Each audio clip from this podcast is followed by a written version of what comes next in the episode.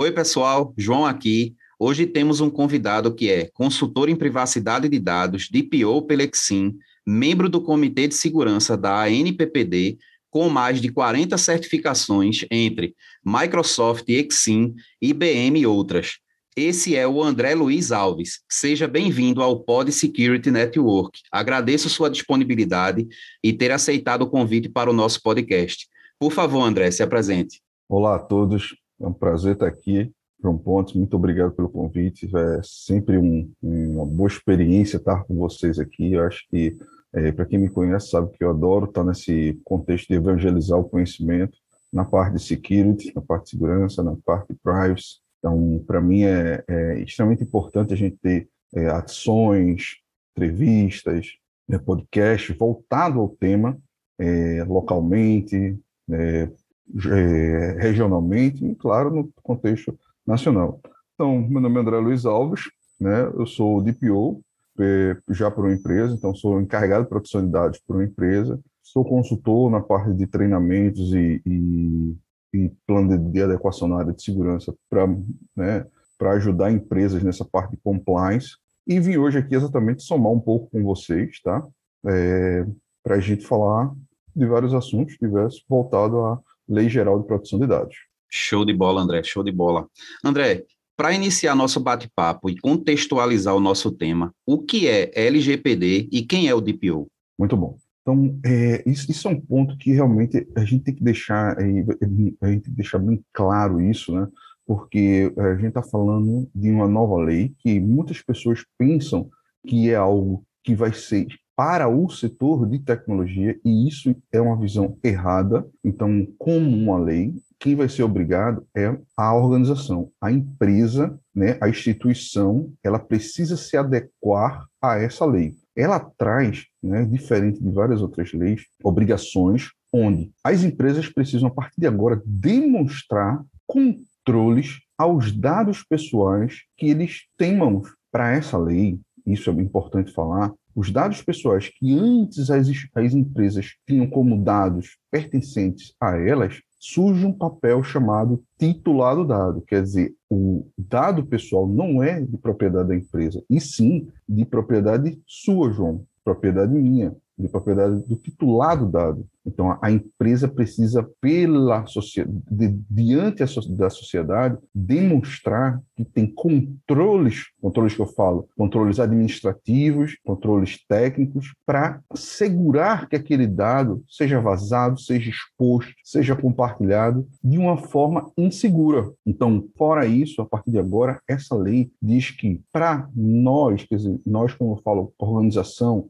começar a tratar o dado ou processar o dado, precisamos ter algumas bases que tragam legalidade àquela operação. A mais conhecida dessas bases, claro, é o consentimento. Então, solicitar de forma clara ao titular qual a finalidade para que você vai fazer aquele tratamento daquele dado e seguir, isso é o maior ponto, seguir aquela finalidade até o final do ciclo de vida daquele dado dentro da organização. Então, pedir o consentimento é um, é um, é um digamos, é um, é um poder agora que o titular do dado vai dar à empresa para ela tratar os dados, mas a gente, claro, tem várias outras formas de tratar o dado sem a necessidade do consentimento e que são também detalhadas na LGPD. Mas o importante é que, a partir de agora, todas as empresas, organizações públicas e privadas terão que ter controles, demonstrar esses controles, como eles estão trazendo a parte de segurança, como eles estão trabalhando a parte de privacidade, não só, olha só, não só no âmbito da TI, mas sim no âmbito organizacional. O que eu estou dizendo isso é que se um funcionário ele imprime vários documentos em uma impressora colocada no meio do corredor, eu preciso ter um procedimento que, após a impressão, ele vá ao local e tire. Olha, isso aí não tem a ver com tecnologia. É um procedimento que ele vá ao local e tire aqueles documentos o mais rápido possível, para evitar que pessoas que circulem por ali peguem aqueles documentos e extraviem, vazem esses documentos. É necessário que locais que tenham grande circulação de documentos pessoais, como RH, como DHO, né, que eu, eu guardo currículos, guardo informações de beneficiário de saúde, eles tenham, eles sejam guardados em armários, esses armários sejam em salas guardadas, com, se possível, com trancas, que pessoas de necessidade extrema tenham aquela, aquele acesso para acessar. Então, olha só, eu não falei agora meus exemplos, nada de sistema, né, cilindro, LP, nada. Por quê? Porque a lei não só pede, claro que a gente precisa ter um contexto, mas eu estou dizendo aqui que existem várias camadas que não vai ser tratada com a parte de tecnologia, vai ser com processos, cultura, conversas, reuniões, e que são tão quão importantes quanto ter soluções tecnológicas para evitar que esses documentos saiam dentro da organização. Perfeito, André. Show de bola. É, partindo mais para o perfil do profissional de privacidade de dados, qual seria o perfil mais indicado, as, as soft skills e as hard skills desse profissional? É, a pergunta foi, foi muito, muito bem é, direcionada. Parabéns, assim, porque eu vou, eu vou dar o primeiro exemplo, né? Eu trabalho hoje no escritório de advogados, então um dos mais conceituados aqui da região, né? E eu sou da área de tecnologia e sou encarregado de proteção de dados. Então, é, a gente já tira a, a, a grande mescla, né? Que a gente fez mas o, o, bom direcionamento foi feito, já que eu tenho já uma grande equipe, né, já que eu tenho vários advogados com o perfil jurídico, então trazer mais um jurídico, trazer uma pessoa voltada à área de security para somar e a gente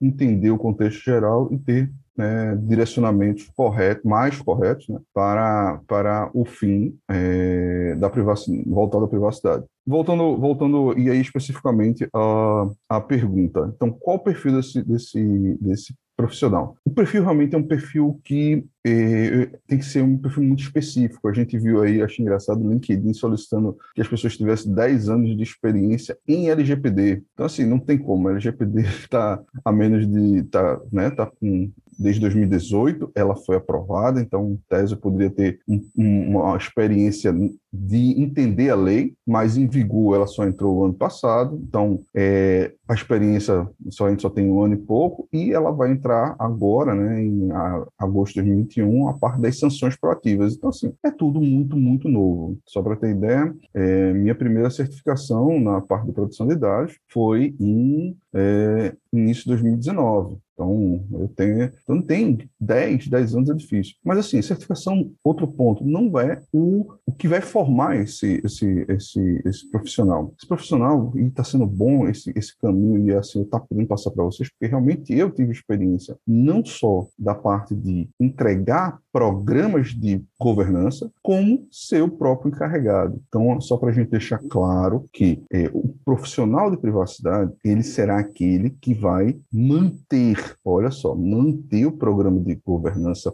em privacidade, entrando em contato com fornecedores, clientes, agência nacional, é, e analisando e deixando atualizado todos os documentos que tem no programa de privacidade. Então, por que eu falo isso? Porque hoje existe né, um, o, o, o, e a gente está vendo isso muito na prática, o, a pessoa que é contratada e ela, ela que vai implantar o programa de governança corporativa na organização. Mas a gente tem que lembrar que, até por ser um programa governança, então tem que ser um programa que seja abraçado por toda a instituição. Então, como ideal é fazer o programa de privacidade, então você criar um projeto onde você vai ter todos os entregáveis de um programa de privacidade. Depois desse projeto, entrar num processo de PDCA, de melhoria contínua daquele projeto, quer dizer, projeto comum existe início, meio e fim. Eu vou dar um T1, T2, T0, T3. T3 ele vai entregar esse projeto, mas já existe a melhoria. Aí, no meio desse projeto, entra o encarregado e ele vai entender como foi feito esse processo e vai dar continuidade. Então, é muito interessante essa pessoa ter, aí vamos lá, conhecimento de processos. Processos é uma, é uma, é uma camada muito grande hoje. Por quê? A gente, quando fala de legislação, quando a gente fala de uma normatização feito ISO, então é muito bom a gente ter ferramentas que comportem, mas a gente tem que ter todos os processos que a gente chama de artefatos de cada coisa que a gente faz naquela ferramenta. Então, se eu tenho uma, um, uma ferramenta de CS10, eu tenho que ter um processo de incidente, eu tenho que ter um processo de mudança, eu tenho que ter um processo de, de, de problema, gerenciamento de problema no meio, gerenciamento de evento, e detalhar de como é que vai ser. E não é só escrever. É, depois desse processo sendo entregue para uma revisão, vem a pior parte, que é colocar esse processo na cultura da organização. É isso que vai acontecer com política, termos, normativos, contratos, que serão artefatos criados pelo DPO, pelo encarregado de dados. Então, o, a, o, o perfil de processo é um perfil forte. Outro perfil, também um perfil forte, é um perfil da veia jurídica. Então, é, entender, olha só, não precisa também ser um advogado. É ideal? É ideal, sim. Isso é, é ideal. Eu não sou advogado, mas é ideal que fosse um advogado. Por quê? Porque a gente vai tratar muito com termos e contratos, aditivos, minutos. Então, entender, ler, saber argumentar, saber trocar, entender por que aquela cláusula está daquela forma, se isso é benéfico ou não, se faltou algo, se está muito genérico, se, se, a, se não está trazendo uh, uh, o benefício esperado ao titular. Então, todas essas nuances precisam ser analisadas em processo. Por quê? Porque a gente tem que lembrar, inclusive pelo, pelo, pelo guia enviado agora em maio pela ANPD, é, muitas das, das atribuições ele coloca lá né, que, mesmo tendo operador, que é a empresa que decide, desculpa, mesmo tendo controlador, que é a empresa que decide, e o operador, que é a empresa que faz o que o controlador decidiu, é, na maioria das vezes, quem tem demonstrar que está em conformidade é o controlador. É o que vai ser sempre mais cobrado nesse, nesse, nesse, nesse, nesse meio. Então, assim, a pessoa, o encarregado, ele precisa ter esse, esse feeling, eu vou dizer assim, quando está analisando um contrato, para ver se está uma coisa justa, se outras cláusulas, outras cláusulas estarão prejudicando a mais ou não prejudicando o, o controlador. E por fim, por fim não, porque ainda tem mais alguns outros perfis que eu vou colocar, mas assim, que eu geralmente falo, e por fim, quando eu falo esse perfil, que é a parte de tecnologia. Então, assim, de um modo geral, eu digo que é processo é, jurídico e tecnológico. Quando eu falo, e aí vem, porque eu, eu disse não por fim, porque quando eu falo de tecnológico, é, a gente também, dentro da própria área de tecnologia, a gente tem um gap enorme, porque, assim, existe, e eu falei já isso em algumas entrevistas que participei, existe um conceito de nós da área, eu sei porque eu também sofri muito isso, e não foi com um ano, um curso, um, uma graduação que eu melhorei com isso. Claro que não. Então, existe, das, nós da nossa, da nossa área de tecnologia, é, um techniquez, uma dificuldade de transmitir é, ou, as informações seguras da área de segurança, para redundante, de forma clara para uma organização. E isso é um maior diferencial, até porque o papel dessa pessoa é, é forte em ser comunicador. Eu tenho, e eu vi essa mudança aí, agora eu vou dar um, novamente, um, digamos, uma ajuda para quem está assistindo o nosso podcast, que é trabalhe alinhado ao negócio. Então, eu sou uma pessoa, quem sabe, quem me conhece, sou muito defensor da ISO 20000, é, do ITIL, que são metodologias é, e frameworks que trabalham a tecnologia alinhada ao negócio. Então, a gente precisa entender de negócio. Esse foi o meu de divisor de águas. Então, ter, ter passado por cadeiras de administração, ter feito curso de administração de empresas. Então, isso foi, um, um, um para mim, um, um diferencial muito forte. Por quê? eu comecei a entender mais de negócio. Então, isso é necessário, porque eu preciso ter segurança, segurança é extremamente necessária, mas eu não posso parar uma empresa de trabalhar. E esse é o maior desafio, porque a gente está com uma nova legislação que vai trazer vários encaixes. Quer dizer, eu tenho que adquirir ferramentas, eu tenho que procurar uma ferramenta que traga segurança à organização, mas a empresa não pare. E isso não é simples de fazer. Por quê? Fora, como a gente falou, todo processo, toda segurança, eu vou é, ter que colocar elas na cultura. Então, é, é, é, é tudo muito, muito é, digamos, cuidadoso, porque eu tenho que ter o conceito de proporcionalidade. Imagine que eu tenho uma venda, uma empresa pequena, E aí, o que, que acontece? Essa empresa pequena, ela, para funcionar, fazer seu financeiro, seu RH e toda, e toda a sua, e toda sua é, workflow, ele tem cinco máquinas, ele vai precisar de quê? De um Word, um Excel e um antivírus em cada máquina. Mas agora, essa são cinco pessoas. Essa empresa agora ganhou né, um aporte forte do BNDES, alguma coisa assim, e agora essa empresa está com é, 8 mil funcionários. Não vai ser o mesmo tratamento. Então, ele vai ter que fazer, contratar um SAP, contratar um TOTS, um Salesforce, mais outro, ou um TOTS e um Salesforce, ou um, um, um Salesforce, um SAP, quer dizer, ele vai começar a ter vários sistemas dentro da, da empresa e, consequentemente, o que antes só somente um pequeno antivírus local atendia, não vai ser mais possível. Então, eu vou ter que começar a criar camadas de segurança, e aí eu, por isso eu falo, entendendo como o negócio trabalha e começar a adquirir mais ferramentas. Então, precisa ter um acompanhamento de budget, de, de dinheiro, né, para atender a conformidade junto com a segurança ao negócio. Então, esse fim é muito forte. E, claro, por finalizando, a parte de comunicação. Então, não adianta também ter processo, não adianta ter jurídico e não adianta ter tecnologia se você não tem comunicação. A lei, você vai ter que treinar, capacitar, fazer workshops, fazer reuniões com clientes, fornecedores, com diretores, conselho, porteiros, recepcionistas. Tudo isso você tem que ter uma linguagem específica para aquela pessoa. Eu sempre falo, quando o interlocutor não entende o que falamos, é o problema do locutor. Por quê? Porque a gente tem a obrigação de passar o conteúdo da forma mais clara possível para, como eu disse, o porteiro a entender a necessidade dele saber pelo menos que existe, saber pelo menos que ele existe dentro da organização uma política de segurança da informação, assim como o presidente saber também de uma forma. Eu vou falar do mesmo jeito para um para outro? Pode ser que sim, pode ser que não. Quem vai ter que realmente decidir isso é como é a sua organização. Então, acho que esse perfil era, é o, digamos, é o perfil que hoje eu trabalho e o perfil que eu queria passar para vocês. Show de bola, André. Muito bom, muito bom. André, eu recebo muitas dúvidas via e-mail, participo de muitas aulas em relação ao LGPD, eu estou me aprofundando bem nesse, nesse tema.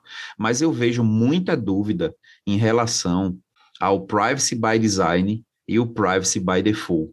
O que seriam e como distingui-los? Uhum, muito bom, muito bom. É, esse, essa, essa vou, vou tentar ser. É, a outra foi eu me empolguei na outra, né? Mas eu vou tentar ser mais direto nessa.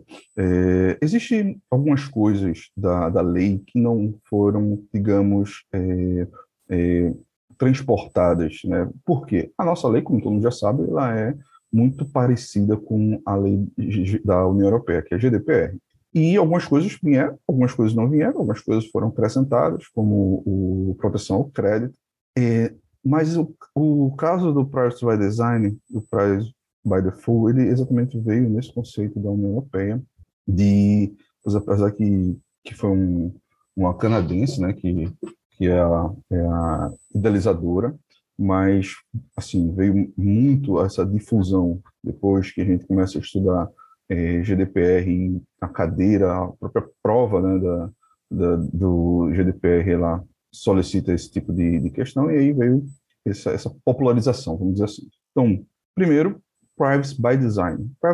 Privacy by design quer dizer é, privacidade desde a concepção. Então, o conceito é que eu, desde a concepção de um serviço, olha só, conceito de IT de serviço, né, funil de serviço. Então, desde a concepção de um serviço, eu pense em privacidade. Então, o que é o, o que será meu serviço? Quais são os itens de configurações daquele serviço? quais são os dados que vão fazer parte daquele item de configuração daquele serviço. E eu já começar a pensar em privacy, em privacidade. Então, da forma que aquele código vai ser exposto, segurança de, de, de evitar que é, dados daquele código sejam vazados. Então, trabalhar o conceito de desenvolvimento de um, eu falo, eu posso dizer aplicação, mas eu, eu limito muito quando eu falo aplicação. Eu acho que o melhor é, é serviço, porque ele tira esse conceito de aplicação e o serviço que a minha empresa vai entregar, um serviço que pode ser é, uma página web, um, um, é, uma nota fiscal eletrônica, tudo isso já com o conceito de evitar, evitar que dados sejam expostos, então, aquele, na, na hora do desenvolvimento, é, nome, nomes é, como CPF, você digita e já tem aquelas estrelas bolinhas, então, é trabalhar desde a concepção, né, do, do, com a privacidade. Já o, o privacy by default, é, né, como privado, em português, né, privacidade por padrão, é, ele é o conceito de minimizar ao máximo né, o uso de um, de, de um dado pessoal, um dado pessoal sensível. O melhor exemplo para isso é, é eu estou criando uma tela de cadastro de paciente, e aí o que acontece? Eu vou lá, paciente, e, e coloco o nome, CPF, RG, condo, é, é, plano de saúde, e aí tem lá o nome do pet, raça do pet, por que isso tem a, o que é que isso tem a ver, né? Por que ele quer saber o nome do meu cachorro? Muitas vezes por quê? Porque como a gente não tinha nessa cultura de privacidade, então a filha do, do dono do hospital tem uma casa de pet que é perto do hospital, e aí querem fazer uma, uma, uma análise combinatória para ver o, o, quantos cachorros, quantos pacientes de cachorro tem para fazer uma promoção, alguma coisa. Só que a finalidade que foi expressa na política de privacidade do hospital é que os dados são referentes ao quê? A o ingresso do paciente e ao tratamento que será feito dele dentro do hospital. Então, se eu tenho lá um, um campo ou dois campos que está solicitando algo diferente da finalidade, não é necessário. Então, tá, tá não está transparente, não é necessário. Então, fere vários dos outros princípios. Como eu falei, finalidade é um dos princípios. Necessidade, qualidade, transparência são outros princípios.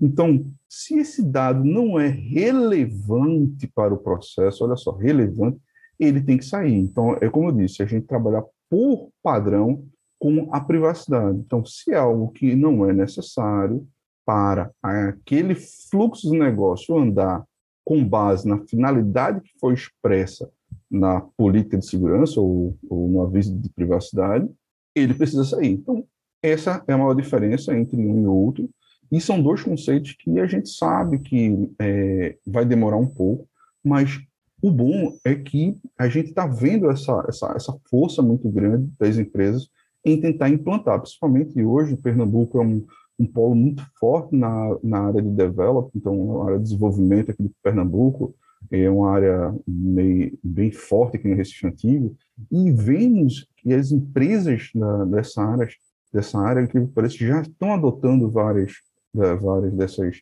é, várias dessas metodologias para o desenvolvimento das aplicações. Então, assim, pode ser até que a gente, pernambucanos, eu estou falando, sejamos até pioneiros em algumas, é, alguns pontos da Privacy by Design e Privacy é, by Default para o próprio Brasil. Então, por quê? A gente precisa fazer isso no efeito cascata. E a gente vê muito isso que quando você recebe uma aplicação que tem algo desse tipo, é, a outra empresa vai dizer, ó, por que eu, esse tem e eu não tenho? O mais, o mais engraçado é, se for ver, é, os sites. Eu acho que o maior exemplo disso são os sites é, apareceu dois, três sites com barra de cookies pedindo né, para você solicitar. Logo, a gente estava andando e a gente já estava comparando. Isso aí, eu estou falando uma esposa, uma filha minha que não, tem, não entende nada, assim, grosso modo, né, na área de, de TI, mas viu que se, assim, se sentiu mais segura entrando em um site que tinha uma barra. Porque ela, ó, oh, pai, aqui está dizendo que eu quero aceitar. Eu expliquei a ela, ah, gostei. Aí ela, ó, entrei aqui em outra, não tem. Eu não vou entrar nesse não. Quer dizer, antes, olha só, antes a gente só pensava que a página era segura porque tem um cadeadozinho. Agora, a página é segura porque tem um cadeadozinho, é uma outra análise, e porque tem uma informação de transparência de como seus dados são tratados.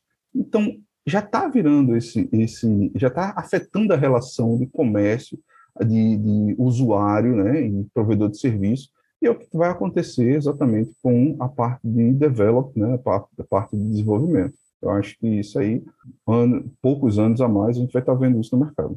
Muito bom, André, muito bem esclarecido. Espero que agora as dúvidas sejam sanadas quanto a isso. Ó, na trilha de adequação, a gente vê que muitas empresas nessa condução de, de adequação, ela, ela torna o, o percurso para o DPO complicado.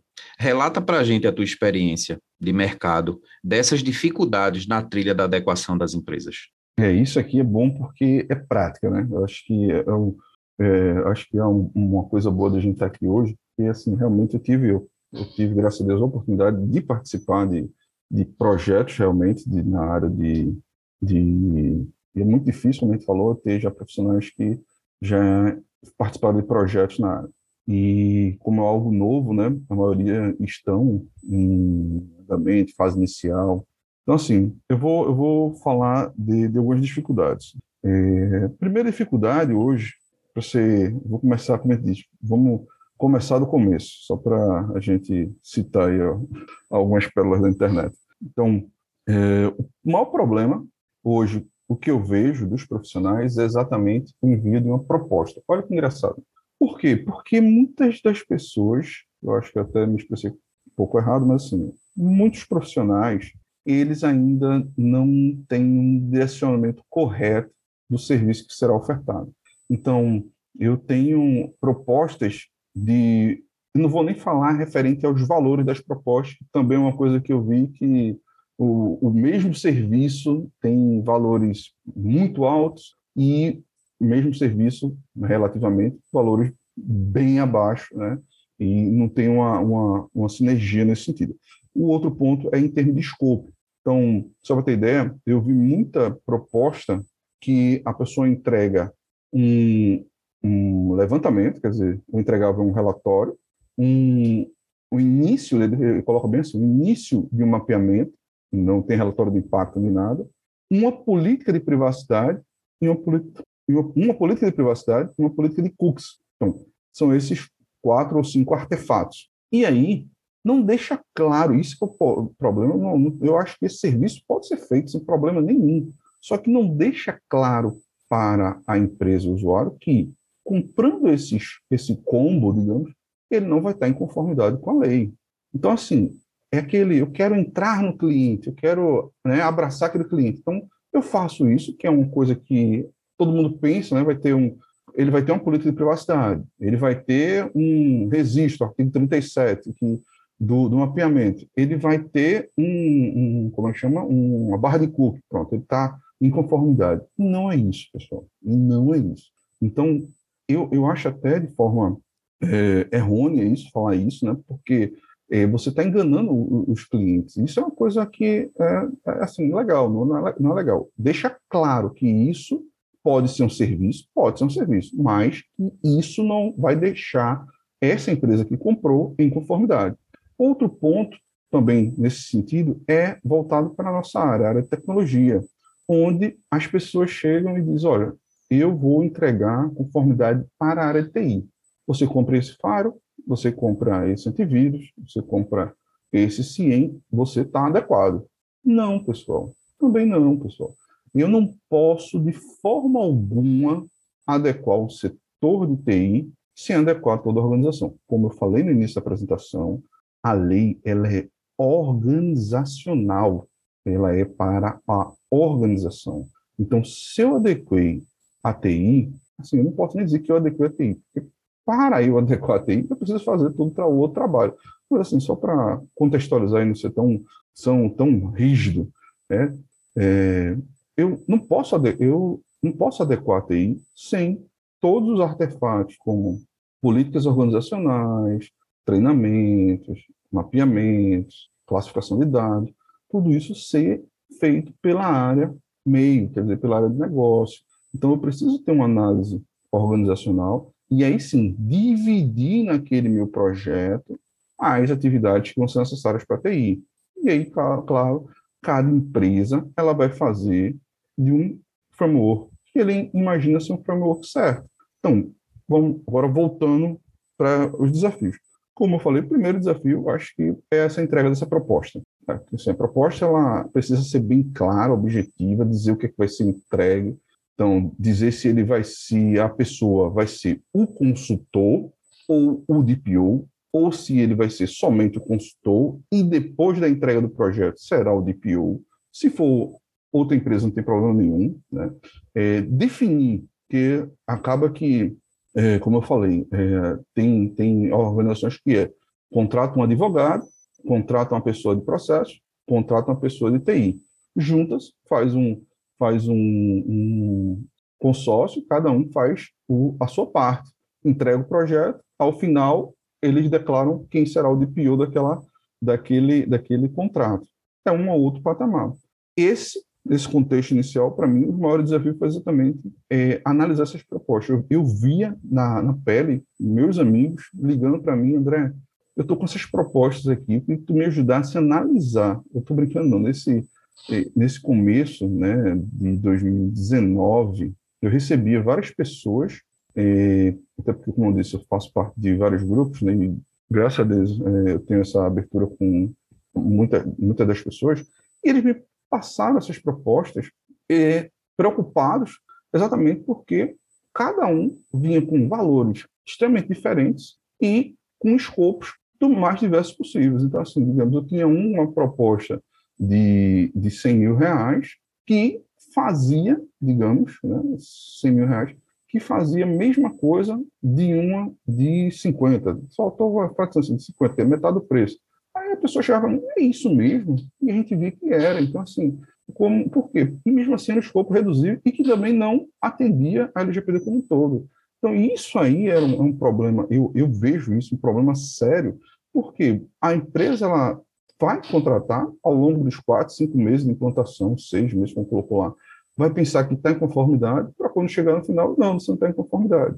É, fora isso, é, agora entrando no processo, é, um, um, um, ponto forte, e esse é o ponto que eu preciso dizer a vocês, que é, não tem como um projeto dar certo sem a, é, alta gestão estar tá do lado, então, o patrocinador de um projeto como LGPD tem que ser a alta gestão, então, graças a Deus, as empresas que eu passei, trabalhei, eu tive essa oportunidade de ter o patrocínio da autogestão. Então, isso é essencial. Então, esse é quando era na parte de consultor, eu não tive né, em alguns momentos e vi como isso era é, travado, né, alguns projetos que eu participei, o, a pessoa que encabeçava o projeto era o gerente de TI, era o diretor de TI. Quando era diretor de TI ainda era um pouco melhor, mas a maioria era um gerente de TI. E aí qual era o problema? Porque chegava, ele era reportado a um, um, um diretor é, de RH, um diretor administrativo financeiro, né, de, no caso era um controller. E aí o que acontecia? Eu ficava praticamente só no TI. Quando a gente tentava colocar os processos para as outras áreas, tinha um entrave muito grande. Então, precisa que a alta gestão compre isso. É, outro ponto que a gente fala é exatamente a parte de comunicação e treinamento. LGPD é falar, é comunicar. Precisa ter treinamento, precisa ter workshop, precisa ter, porque não adianta ter políticas criadas no papel, por templates escritos, e não ter conhecimento do público. O público precisa conhecer que existe, não é que o público precisa conhecer, olha só, é, no parágrafo 5, é, política de mesa limpa, você tem que, a, ca, a cada hora que sair da mesa, tirar os papéis, colocar na mesa, guardar, porque fala no parágrafo 5, parágrafo 3, parágrafo 4. Não, não é isso. Não. Ele precisa saber que realmente, na hora que sair, se tiver um papel com dados pessoais na mesa, que ele guarde no local seguro.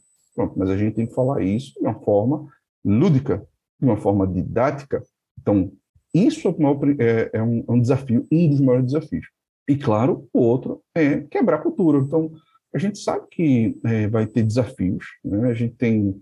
É, o, há muitas vezes não é barato, não estou falando que seja barato em um ponto. Pô, André está falando só que a gente tem que comprar, a gente tem que comprar, como é que chama, é, soluções tecnológicas. Não, estou falando da área administrativa também. quantos e quantos locais a maioria dos papéis são colocados abertos né, em, em RHs, em quantas e quantas pessoas de, de expressão de conteúdo confidencial fica no meio de uma sala. Então, assim, eu preciso que pessoas estratégicas estejam em uma sala, que essa sala seja fechada, né, o acesso à máquina dela seja restrita. Então, eu vou ter que fazer uma mudança de layout da minha organização. É, eu vou ter que contratar armários para minha organização. Eu vou ter que contratar trancas para minha organização. Eu vou ter que ter controle de acesso físico para minha organização. Então, assim, são coisas que não são diretamente para a TI, mas são medidas que a lei chama no seu artigo é, 36, 46 de medidas organizacionais administrativas. Então, 49. É, por quê? Porque precisa desse conjunto de medidas para a gente conseguir, com as medidas técnicas, evitar que documentos sejam vazados para pessoas não autorizadas. Perfeito, André. Meu Deus, eu estou show de bola, show de bola mesmo. Ó, outra dúvida recorrente, sempre vejo isso na, nas aulas, sempre vejo isso nas palestras, as pessoas mandam no chat, é o seguinte: a segurança da informação e a privacidade, elas têm semelhanças, porém elas são distintas. Comenta um pouco para a gente essa confusão que tanto a alta direção como os colaboradores em geral costumam confundir privacidade de dados e segurança da informação. Foi, foi. vou tentar aqui ser o mais. Essa realmente é, é, tipo aquela pegadinha do, do podcast, né? Porque essa daí é bem, é bem legal, esse daí. Então, vamos lá, só para entender.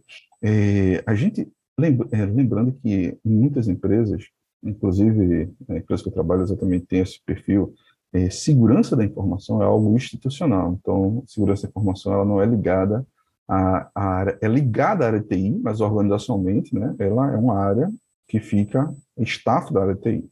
E, em tese, é o, é o, é o ideal. Por que isso? Eu vou explicar agora o porquê.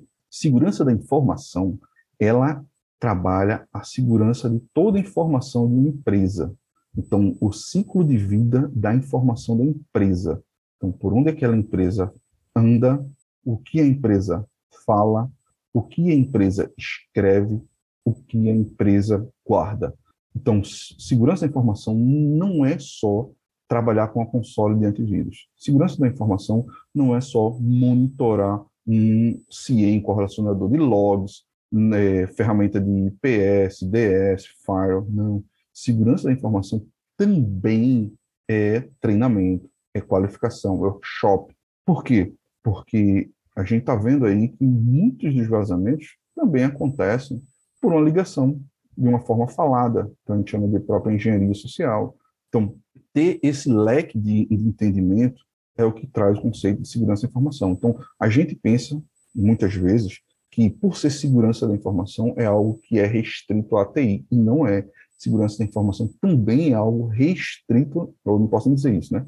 É, é, é, algo organizacional restrito à sua organização, que em alguns pontos também pode sair da sua organização, porque você pode ter parceiros, clientes, e é ideal, é, tenho um grande banco aí exatamente fazendo essa propaganda, acho fantástico, expondo, né, dizendo como é, como é importante você ter esse tipo de segurança fora a camada, para a gente fora o perímetro da sua empresa. Quer dizer, na hora que o, o, os seus clientes ele tem esse conceito de segurança, ele já traz um conceito maior de segurança para o seu serviço que está sendo ofertado. No caso de privacidade de dados, olha só, segurança é um leque maior, mas privacidade de dados, ele está um pedaço contido e um pedaço fora da segurança da informação. Um pedaço contido. Então, Privacidade, ele trabalha com dados específicos né, é, de pessoas.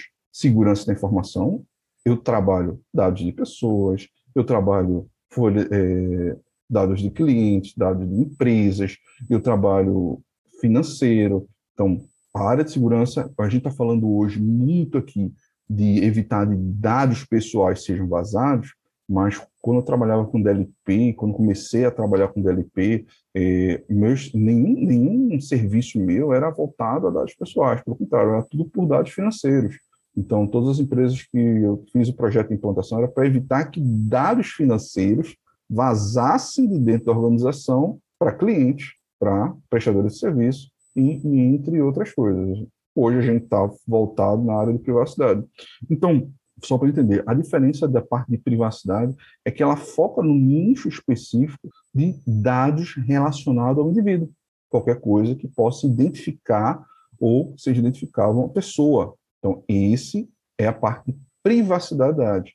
E aí, para isso, vamos lá, eu vou ter que ter não só controles técnicos, como antivírus, ferramenta como a gente falou, DLP, CIEM, mas eu vou ter também que ter uma série de processos internos para melhorar o ciclo de vida do dado pessoal na minha organização. E aí, quando eu falo de ciclo de vida do dado pessoal na minha organização, eu estou falando de como ele entra na minha organização, com a coleta dele, como é que ele é processado dentro da minha organização, como ele é analisado na minha organização, olha só, como ele é compartilhado na minha organização, como ele é armazenado, se houve alguma reutilização dele dentro da minha organização e como ele vai ser eliminado. A segurança da informação ela não vê isso. Ela vê se esse caminho, olha só, esse caminho que ele correu, se ele correu em segurança. Segurança da informação. Privacidade de dados, ele analisa o caminho da coleta, processamento, análise, compartilhamento, armazenamento, reutilização e eliminação. Inclusive, está no artigo 5 da LGPD. E, no caso da segurança, ele vai, olha só, fazer uma camada externa a esse ciclo que eu criei agora de coleta, processamento, análise, e prover segurança durante todo esse processo de coleta até a eliminação, todos os passos têm que ter uma ferramenta que segure, um artefato como uma política que traga segurança, um, um backup que armazene de forma segura, um, é, uma diretriz de segurança de TI, é, um, um, um SOC, de vez em quando, para monitorar o compartilhamento para quem está sendo feito, um contrato né, de, de, de para ser trocado entre quem está compartilhando ou não esses dados. Então, ele, eles, digamos, ele, eles têm alguns momentos que se encostam, mas são coisas diferentes em vários outros momentos. Show de bola, André, show de bola. Aproveitando esse gancho aí dessa descrição que você deu da segurança, a gente sabe que a segurança ela não tem uma posição binária. Eu não posso instituir um regime de segurança absoluto, porque eu ia impedir que as pessoas realizassem suas atividades. O objetivo é que eu consiga um balanceamento, gerenciar para que eu consiga uma segurança adequada, para que eu que seja aceito tolerâncias e a capacidade. Como a LGPD vem contribuir para o balanceamento entre uma proteção e o uso de recursos? Está é, tá sendo, tá sendo muito proveitoso, Jean, porque, assim, primeiro que eu adoro falar, né, e, e as perguntas estão sendo muito bem direcionadas a isso. Eu que agradeço. Muito obrigado, João, que está bem, tá bem assim, divertido a gente, acho que seria a palavra, né? A gente está podendo expor isso para a nossa sociedade, que é muito legal a gente bater isso. Então, assim, como a gente tem iniciado lá no, no início do nosso podcast, o, entendo, e aí a visão de André, né, que eu falei, que um dos diferenciais de um profissional de segurança, eu vou entrar de, no, no contexto da pergunta, mas de segurança, é ele estar alinhado ao negócio da empresa. Então, profissionais da área de TI hoje têm maiores ascensões ou que, que representam maior força hoje são profissionais que entendem de TI, mas entendem do negócio da empresa, trazem tecnologia para a empresa melhorar os seus negócios. Então, imagine, eu vou só abrir aqui, porque eu estou tentando contextualizar para a gente entrar na pergunta. É, imagine uma, uma empresa de aviação. Então, eles têm que estar em constante pesquisa da área para entregar de forma mais rápida possível a passagem de, de, de, avião de forma mais eficaz e de forma controlada. Isso aí não tem como fazer hoje sem tecnologia. Então, cada dia vai lançar um, ele, como gerente de gestor da área, vai ter que estar antenado, vendo qual custo-benefício, implantando na organização e aí aumentando as vendas da organização. Quer dizer, a TI ajudando a empresa a aumentar o faturamento. Quando você fala que a segurança é uma posição não binária, assim, não, não, não off, né, não, ela não é um sim ou não, é exatamente isso. Porque a segurança ela não pode chegar e, ó, pessoal, vamos prover segurança 100%.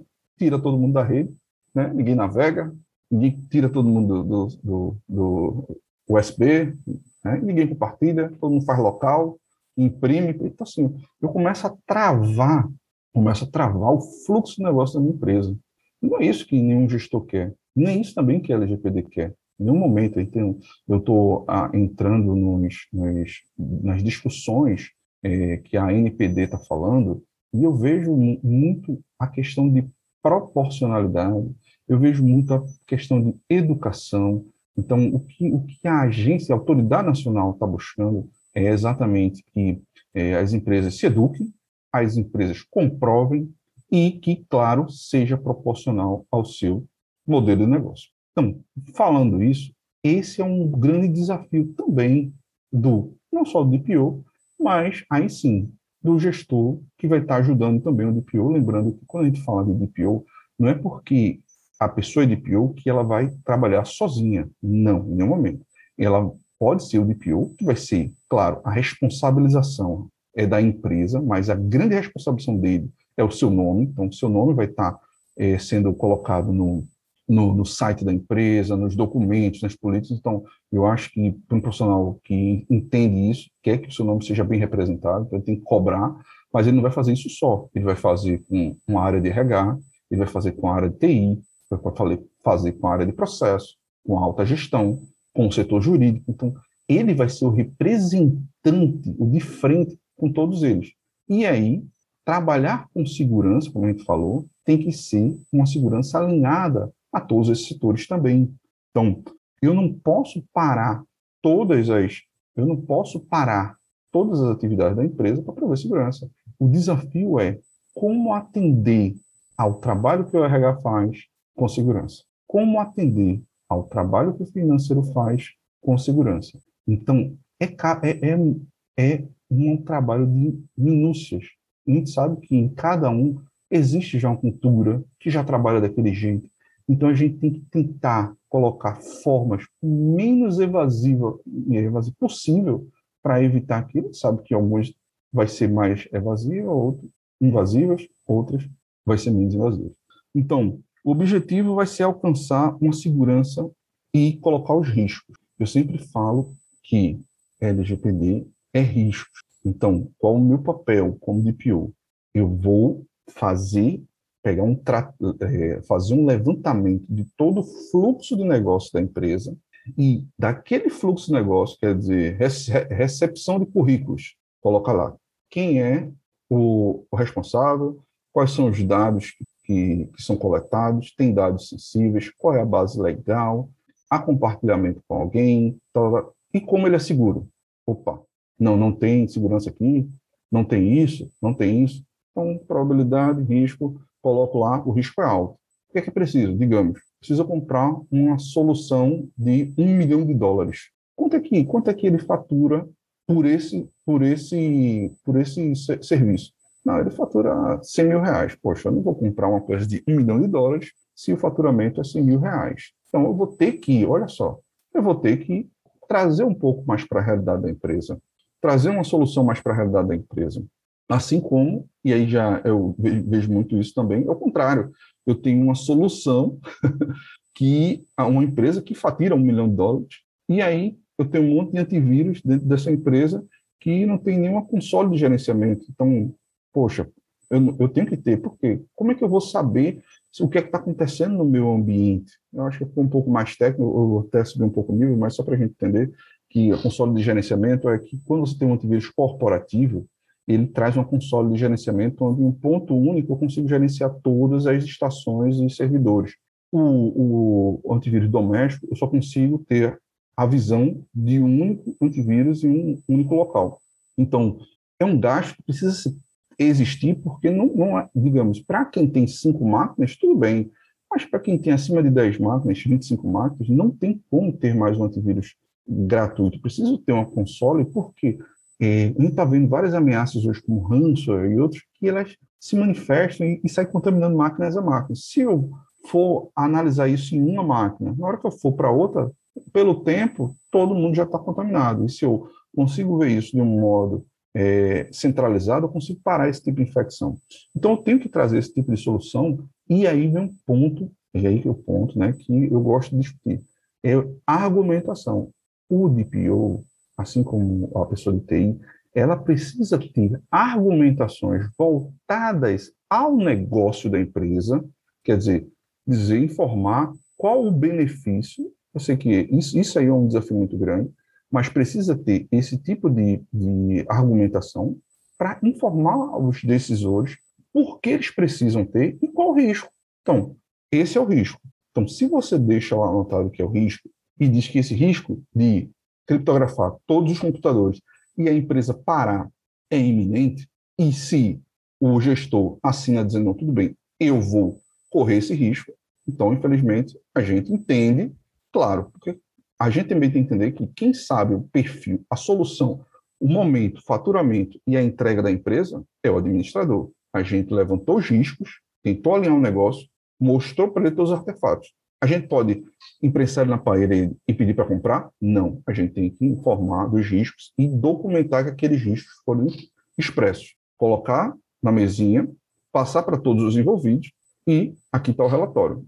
Essa é a parte. Segurança é algo muito delicado. É algo que hoje abre ou fecha uma empresa. Muito bom, André. Show de bola. Caramba, muita informação preciosa. André, vamos dar uma força para o ouvinte que está iniciando seus estudos, que quer seguir na carreira, seja de segurança da informação, seja de DPO, você é um cara que tem muitas certificações, é um cara muito experiente nessa parte de, de, de provas, é, com seu conhecimento técnico, tanto da área de segurança quanto da área de privacidade. Explica para a gente, dando uma força para aquele cara que quer começar, por onde ele começa a sua trilha para ser um profissional de dados e privacidade.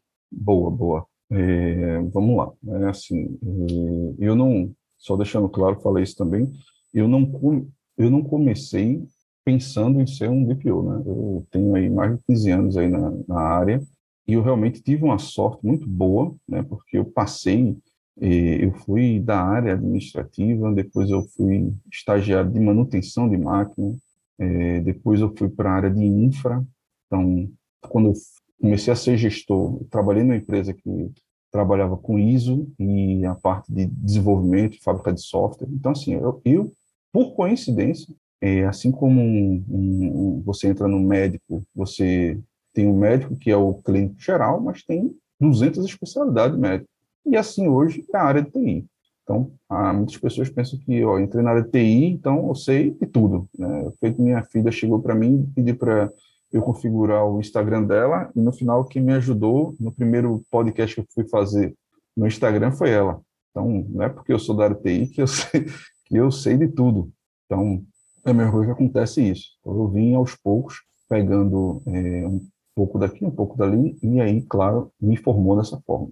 Então, como eu tenho várias certificações, mas voltado, aí vamos lá, eu vou falar, vou quebrar essa, essa pergunta em duas, voltada a LGPD em si, eu aconselho duas certificações, duas carreiras, né? não, é, não é, são certificações, né? são carreiras, tem a IAPP, que é uma, um, órgão né, que ele trabalha na parte de certificação, inclusive, recentemente ela tem uma carreira voltada para LGPD, antes não tinha, era só para GDPR, tem IAPP, e a carreira que eu fiz, tá, que é a da Exim.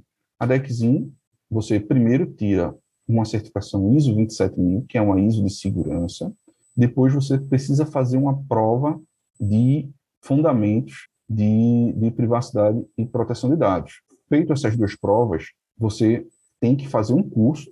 Esse é obrigado. Para essa exato, eu fiz o curso para as três provas, mas a da ISO e a da Fundamentos não precisa do curso. Você faz a prova do da, aí você faz um, um curso agora para a terceira prova, que é a prova de prática de proteção de dados e privacidade da Exim, e ao final desse curso você tem que entregar um TCC.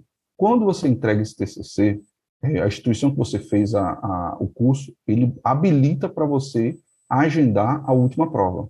E passando nessas três provas, você recebe o título de DPO. Então, assim, é, um, é uma carreira extensa, um pouco assim, né, um, um pouco extensa, trabalhosa, mas é uma carreira extremamente gratificante, porque você é, você passou por, né, você não tirou uma certificação, pum, você passou por vários desafios e até você chegar nesse, nesse, então assim, não é uma, não entenda, não é a certificação de PO, é a carreira de PO, a gente fala sempre isso, porque você precisa ter essas três certificações, entrega o TCC e tirar essa, essa, essa prova.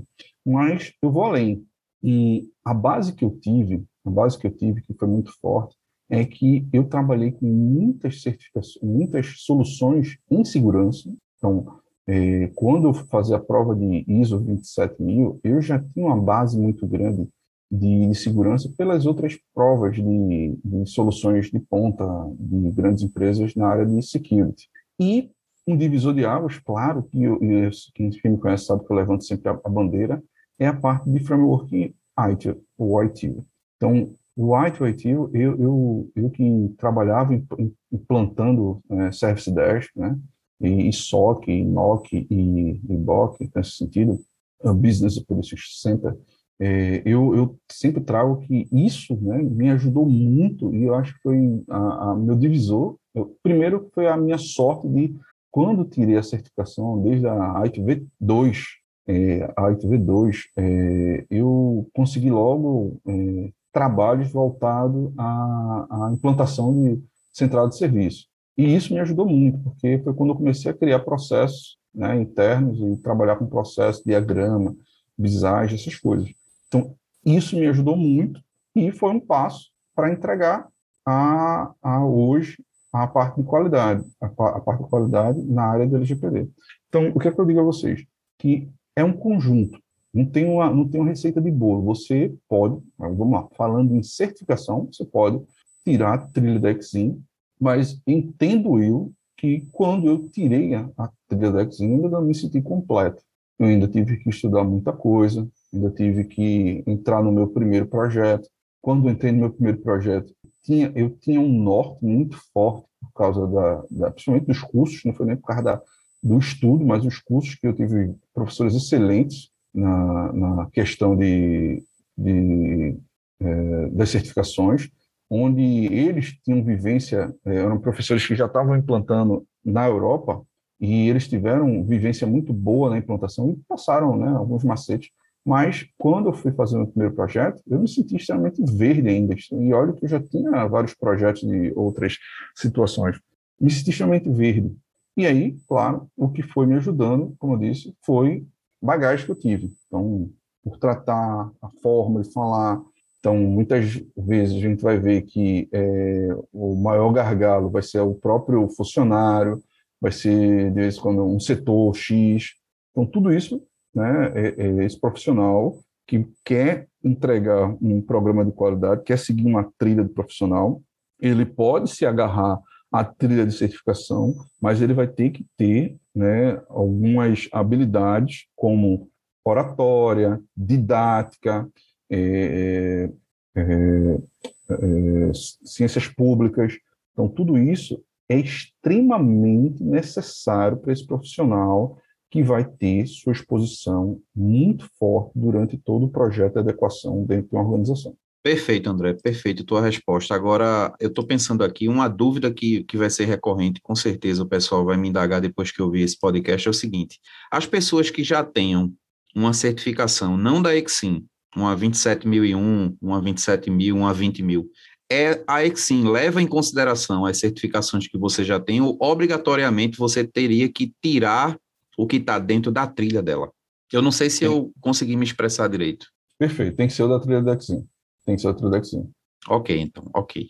Show de bola. Outra dúvida recorrente é a questão entre encarregado, operador e titular de dados. Dá um apanhado quem são esses, é, é, é, esses indivíduos dentro da LGPD?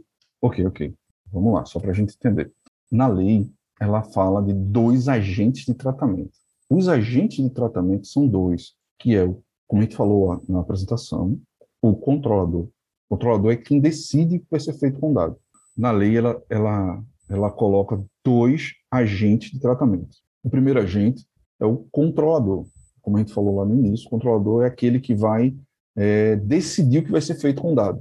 É a empresa, e foi muito bom porque, é, para quem não quem tiver essa dúvida, É, a NPD, ela, ela divulgou em 27 de maio agora um guia né, explicando melhor essa, esses dois agentes de tratamento, inclusive encarregado de dados, não é um agente de tratamento, mas só para a gente entender. Agente de tratamento é quem trata o dado. Então, um é controlador e outro é o operador. Controlador é o que ele, ele trata o dado, mas ele decide o que vai ser feito com o dado. Então, um exemplo, digamos, de um hospital. Um hospital, a pessoa vai se consultar, e aí, para se consultar, o hospital pega todos os dados e entrega a ele, correto? Então, você vai lá, entrega seus dados aos hospitais. E aí vem o papel do operador. O que é o operador? É o que vai coletar, processar aquela informação, aquele dado, em nome do controlador. Então, muitas vezes, um plano de saúde. Então, o plano de saúde, ele vai coletar o dado, olha só, o dado do paciente que foi pego pelo, pelo hospital e vai ser processado por uma questão de faturamento pelo, pelo, pelo plano de saúde. Então, esse, esse é o conceito de operador e controlador. Por isso que, quando a gente falou lá no início, é tão importante a gente ter artefatos como contratos aditivos e termos, exatamente colocando é, as devidas responsabilidades em caso de vazamento, de, de vazamento de violação de dados. Porque, pela lei, né, é, ele deixa bem claro que o principal é quem decide, quem decide é o controlador. Só que, muitas das vezes, né, que pode ser vazado, a culpa seja extremamente do operador. Né? Mesmo a gente, a gente colocando lá todos os controles, o operador, a gente fez nossas auditorias, as auditorias foram feitas, possivelmente pode ter sido equivocadas, e aí, por causa disso, houve um vazamento. Então, é por isso que é interessante as cláusulas estarem explícitas isso para, em um momento, né, lembrando que tudo que é jurídico vai ser analisado não só pela NPD, mas pela, até pela Justiça Comum, e aí né, a, a, empresa controladora passar também a culpa, né, ou dividir, ou, ou é claro, depende muito do jurídico, mas ser responsabilizado também o operador pelo, pelo problema de vazamento. Então, de, de forma geral, o controlador é o que decide, é aquele que vai decidir o que vai ser feito do dado, e o operador, o que vai ser em nome do dado. É, encarregado ele, ele é mencionado em vários artigos, no artigo 41 é um, é um artigo só para ele, carregado. Ele exatamente diz que a empresa, olha só, a empresa precisa indicar o controlador, o controlador precisa indicar um encarregado que vai ser responsável pelo para manter o programa de, de governança e privacidade. De, na, nesse mesmo guia que eu falei que a NPD saiu no mês passado, em março, como não há uma definição ainda ela coloca que todas, todos os controladores têm que indicar, quer dizer, todas as empresas têm que indicar um é, controlador. Futuramente será definido, né, porque, digamos, na União Europeia ele, ele tem alguns nuances, digamos, se eu não me engano, é, é se a empresa não tiver é, mais de 250 funcionários, né, entre CLTs e PJs, que fazem parte do corpo, então, se tiver mais menos do que 250 é, não precisa. É, se não for uma atividade de, de alto risco ou de médio risco, então assim, isso aí vai ser definido ainda, mas por enquanto, pela, pelo guia que foi enviado mês passado, todas as empresas precisam indicar o um encarregado de proteção de dados. E o titular, claro, é somos nós. Somos que antes tinha o conceito de que aquele CPF que estava no RP da empresa era da empresa. E agora o conceito é que aquele CPF que está no RP da empresa é meu, que é algo simples, né? É, mas assim, mas não era. Então, aquele nome que está no RP da empresa é meu. Então, eu sou o titular daquele dado e eu dou o consentimento, eu entrego para uma base legal, eu disponibilizo para o, para o controlador os meus dados para ele fazer um contrato, para concretizar uma venda, né, para um, um hospital por causa de uma tutela à minha saúde. Então, eu disponibilizo esse, esse dado para essa instituição, mas a instituição precisa, claro, me prover segurança. E eu, como titular, pelo artigo 19 e 18, ainda posso ir ao, ao controlador e pedir os meus direitos, que são, eu queria saber se os dados que vocês têm, que são meus, estão sendo feitos, estão sendo tratados da melhor forma.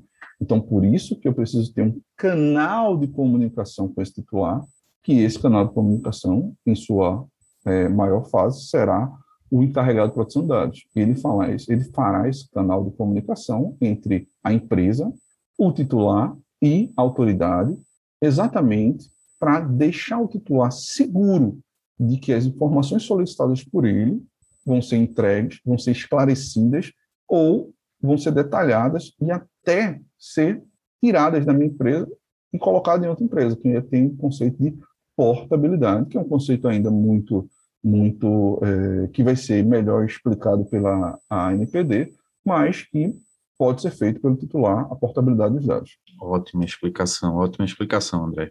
Vamos tentar é, conceituar de forma prática agora todo esse conhecimento que a gente falou até aqui.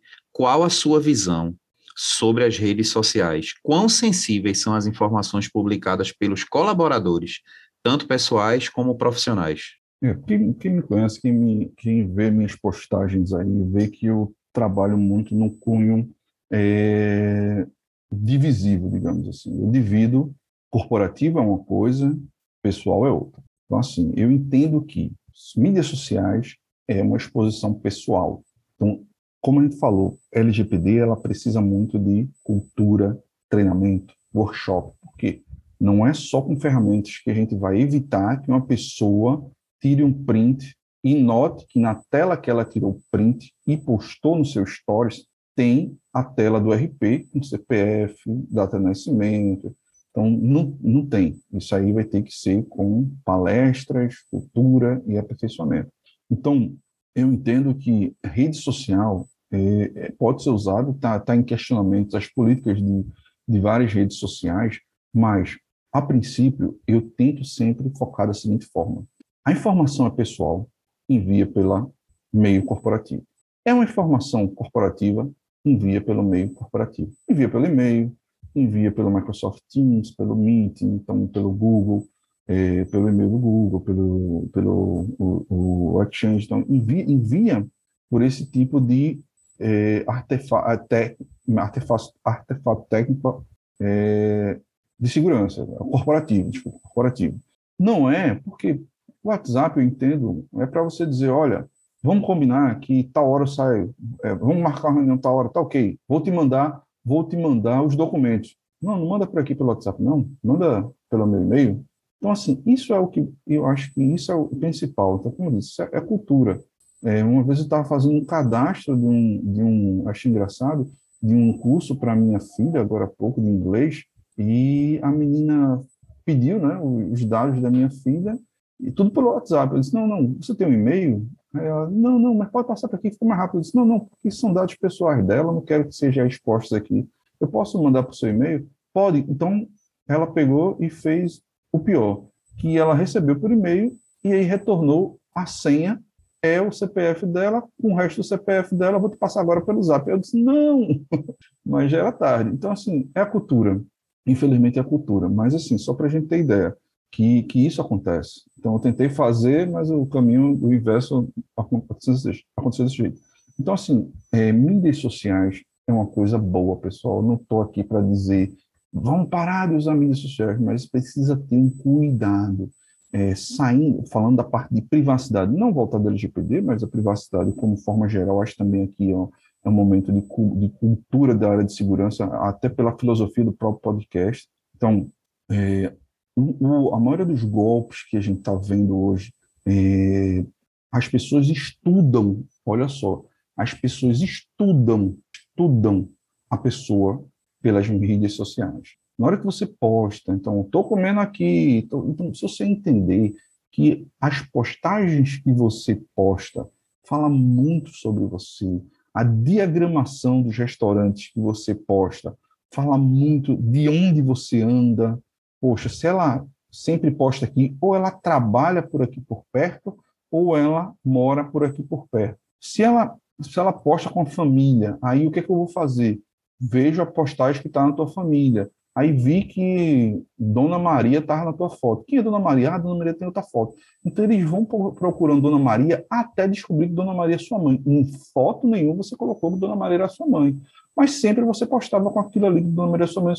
E aí daqui a pouco eles, os, quem está mal intencionado, já vai saber quem é sua mãe, mesmo se, se você colocar o, o, o nome. Por quê?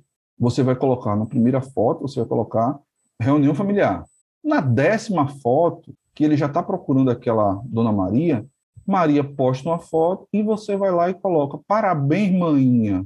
Pronto. Então, maninha é mãe dela. E aí, quando liga para você, já vai ter aquele conhecimento. Olha, eu estou com Dona Maria aqui, ela, ela falou com Dona Zefinha, que é outra pessoa que estava na foto, e Dona Zefinha pediu para ligar para você, que não sei quem. Então, poxa, ele já conhece Dona Maria, já conhece Dona Zefinha, então realmente está acontecendo uma coisa com minha mãe. E aí eu estou exposto. Então, é isso que eu estou falando de uma forma geral, eu não quero entrar em outro tema, mas assim, a privacidade ela começa na nossa casa, falando isso para os nossos filhos, falando isso para a gente, falando isso para os nossos familiares. E aí sim, tendo esse conceito, eu levo para a minha organização e se eu tenho um, um perímetro externo seguro, fica mais fácil de trazer segurança para o meu perímetro interno da minha empresa. Por isso que a gente fala, privacidade é muito forte a parte de cultura, treinamento e workshop. Show de bola. E essa fase aí de reconhecimento tem nome. Isso se chama OSINT, que é uma análise de fontes abertas. Os criminosos utilizam muito isso. André, desde 2018 eu escuto que a LGPD não vai pegar. Eu escuto comentários vindos de gestores, tanto de RH, gestores de TI, enfim, alta diretoria. Não, essa, isso é uma lei que não vai pegar como tantas outras. Bom, por comparação, o que você acha que mudou na cultura corporativa, de forma geral, quando a LGPD era apenas um rumor e agora que ela é realidade? Poxa, João, foi, foi, acho que se não foi a melhor, foi a segunda ou terceira melhor pergunta de, de hoje. É, vamos lá, só para entender.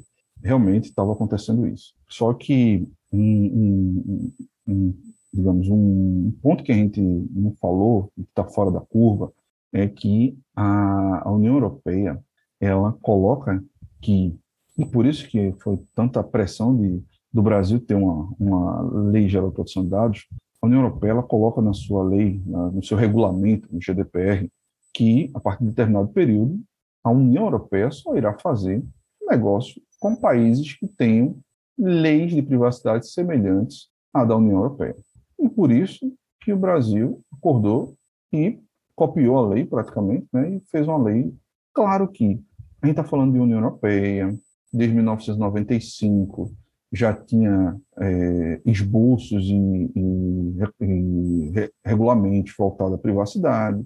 A gente está falando da União Europeia, que o, a Autoridade Nacional de Portugal ela já está com 25 anos, se eu não me engano, entrar lá no site, lá, CNPD, está é, lá com 25 anos de comemoração. Então, assim, a gente ainda está formando, nossa, já está formada, quer dizer, a NPD, mas assim, está muito embrionária ainda. Então, é, vai, vai demorar um pouco? Vai, claro que sim. Mas se vai pegar, não, tenho dúvida. Primeiro que, é, o que o que, que acontece de verdade? Imagine que eu tenho, eu vou, eu vou, eu vou, explicar assim de uma forma bem, bem, tentar ser didática nesse sentido. Imagine que eu tenho uma empresa Petrobras. Petrobras, ela tem ações e precisa ter um compliance, né? O compliance que diz é o seguinte, ela precisa pegar todas as regulamentações que ela tem, ver quais são os requisitos das regulamentações e atender. Isso a gente chama de compliance. Então, ele, o que é que acontece? Para eu ter um regulamento em compliance com a LGPD, um dos artefatos é, como a gente falou, é um contrato, né, entre, entre as partes, dizendo que tanto eu como controlador ou eu como operador, né, sigo tudo, eu estou falando bem macro, um modo bem macro, né, mas sigo todas a, o programa de governança criado pela minha empresa para atender a LGPD. Se ele segue todo, ele tem que também seguir não só ele como controlador nesse período, mas os operadores dele e os suboperadores dele. E aí começa uma grande cadeia. Então, a Petrobras ela vai chegar para os fornecedores e vai mandar um, um aditivo contratual. Caros fornecedores, a partir de agora estamos em compliance com, estamos no processo de compliance com a LGPD e preciso que vocês, vocês também assinem aqui o documento. Aí vem um ponto. Esse aí é o, o ponto de, por favor, por favor, caso vocês não tenham é, no momento tal compliance, serão responsabilizados referente a qualquer vazamento, tal, tal, tal, ou multa de, 5, ou de 50 milhões ou 2% de faturamento. Opa! Aí eu vou correr atrás também. E aí, o que, é que acontece? Esse grande fornecedor que entrega serviços à Petrobras, ele tem vários suboperadores, lembra? Que são empresas de médio porte. E essas empresas também precisam estar adequadas à LGPD. Por quê? Porque se vazar algum dado, ele pelo menos vai dizer, ó, eu tenho aqui um contrato e esse meu suboperador aqui, ele também está responsabilizado, e ele sabia das obrigações que ele tinha em prover segurança ao ciclo de dado pessoal dentro da minha empresa. Então, isso vai ser uma cadeia. Claro que alguns postergam, alguns não postergam. E qual o problema desse sentido? É que, infelizmente, a, agência nacional ela vai demorar um pouco para fazer a parte de fiscalização. Só que a LGPD ela trouxe uma coisa muito boa, foi que legisladores, parte jurídica, lembrou que várias outras legislações brasileiras já contemplam a parte de privacidade de dados. Então, aí eu falo da própria Constituição Federal, no seu artigo 5, décimo. Eu falo da Lei de Defesa do Consumidor, Código de Defesa do Consumidor, da prevenção à lavagem de dinheiro, de, da, do sigilo de operações bancárias, o próprio Código Civil, cadastro positivo, o, a lei de crime cibernético, que a gente chama de, de lei Carolina Dickmann, o marco civil da internet, a própria regulamentação do marco civil, ele traz isso bem, bem explícito. Então, o que, é que acontece? A, a, a LGPD já está em vigor. Qualquer pessoa que se sentir ofendida, isso está acontecendo, já pode ir, olha só, já pode ir a uma justiça comum, do lado de um advogado, e entrar com ação naquela empresa, vista que ela não está atendendo alguns dos, dos, dos, requisitos da LGPD. A NPD vai ser proativa, se proativa, ela vai fazer uma fiscalização, mas o titular ela pode em qualquer momento, já a partir de hoje, a partir de quando entrou em vigor, já pode entrar com ação civil pública. E isso é um problema porque a gente vê notoriamente que esse tipo de ação ele quebra um valor que a gente às vezes negligencia, que é o valor da reputação da empresa. Então, a empresa ela é arranhada e de vez em quando esse arranhão pode demorar anos para ser costurado de volta. Então, uma empresa que trabalhou 10, 15, 20 anos para construir uma marca, por causa de um evento, né, ele ruir e voltar mais 10, 20 anos para aquela marca voltar ao seu ápice. Então, isso que ninguém está levando em conta. Isso que, infelizmente, não foi acordado. Mas, assim, se vai pegar, né, sem sombra de dúvida, já, já pegou. E, assim, só para... Pela quantidade de, de, de, documentos, de aditivos contratos que eu leio por semana, né? Eu, eu acho que a maior atividade, maior gás da minha atividade semanal é exatamente a avaliação de, de contratos. Então, cada contrato, acho que tem, é quase um livro, né? Então, a gente lê aí vários livros por semana para ver o que é que está, e aí, eu, junto com o jurídico da empresa, eu analiso de uma parte técnica, o jurídico analisa exatamente na parte jurídica, e a gente entra como um acordo. Então, é um, é um ponto que já pegou, não é que se vai pegar, eu acho já pegou. Show de bola, bola para frente. André, o que é mais difícil convencer? A alta direção a investir em segurança e privacidade ou mudar a cultura da empresa e colaboradores? É, são, é muito, é muito, é muito, é, digamos, é, impreciso falar de uma forma genérica isso. Porque, vamos lá, eu tenho hoje, graças a Deus, uma parcela grande dos administradores, né, já com um expertise muito bom na área de business, na área de financial. Então, eles, eles entendem de plano de continuidade de negócio. E, e a, a LGPD está muito atrelada ao plano de continuidade de negócio. Então, eu entendo que se eu não atender as legislações vigentes da minha, da minha, do meu negócio, o meu negócio pode parar, inclusive, lembrando só que é, fora o, o, a sanção, né, fora a sanção que a gente fala de, da, da multa de 2% a 50 milhões né, por infração, eu tenho suspensão parcial do funcionamento do banco de dados da empresa, eu tenho suspensão do, do, do exercício da atividade de tratamento de dados é, por até seis meses, e proibição parcial total do exercício da atividade relacionada ao tratamento de dados. Então, tem aí o artigo 52, quem tiver dúvida, é, o 52, 10, 10, 11, 12, né? ele, ele, ele tem lá explicando que, fora a, a sanção, eu tenho essas penalidades também que podem ser atribuídas à empresa. Então, assim, eu praticamente, se eu, muitas empresas, se eu aprendo, se eu apreendo um banco de dados e eu só tenho aquele RP, a empresa para, né? Isso é, isso é ponto. Então, como eu disse, é tá atrelada ao, ao negócio da empresa. Aí, como você me perguntou, é, é incrível que pareça, pelo menos experiência própria, mais fácil a gente conseguir convencer alta gestão. E aí o maior desafio, hum, pelo menos em meus projetos, foi a cultura.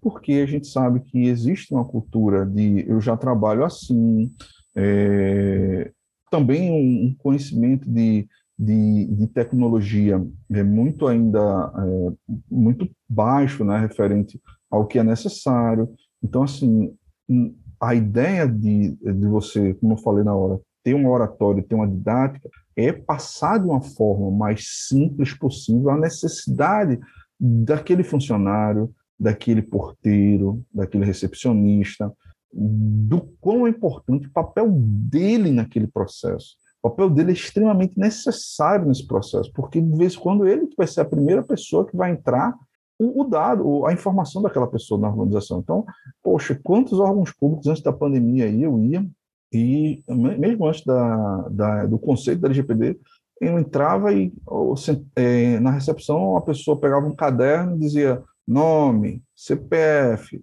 data de nascimento, RG, e colocava lá numa folha de papel, e no final do dia ele arrancava aquela folha de papel, amassava, jogava no lixeirinho do lado no outro dia estava limpo lá, nome, RG. Então, assim, não tinha, né?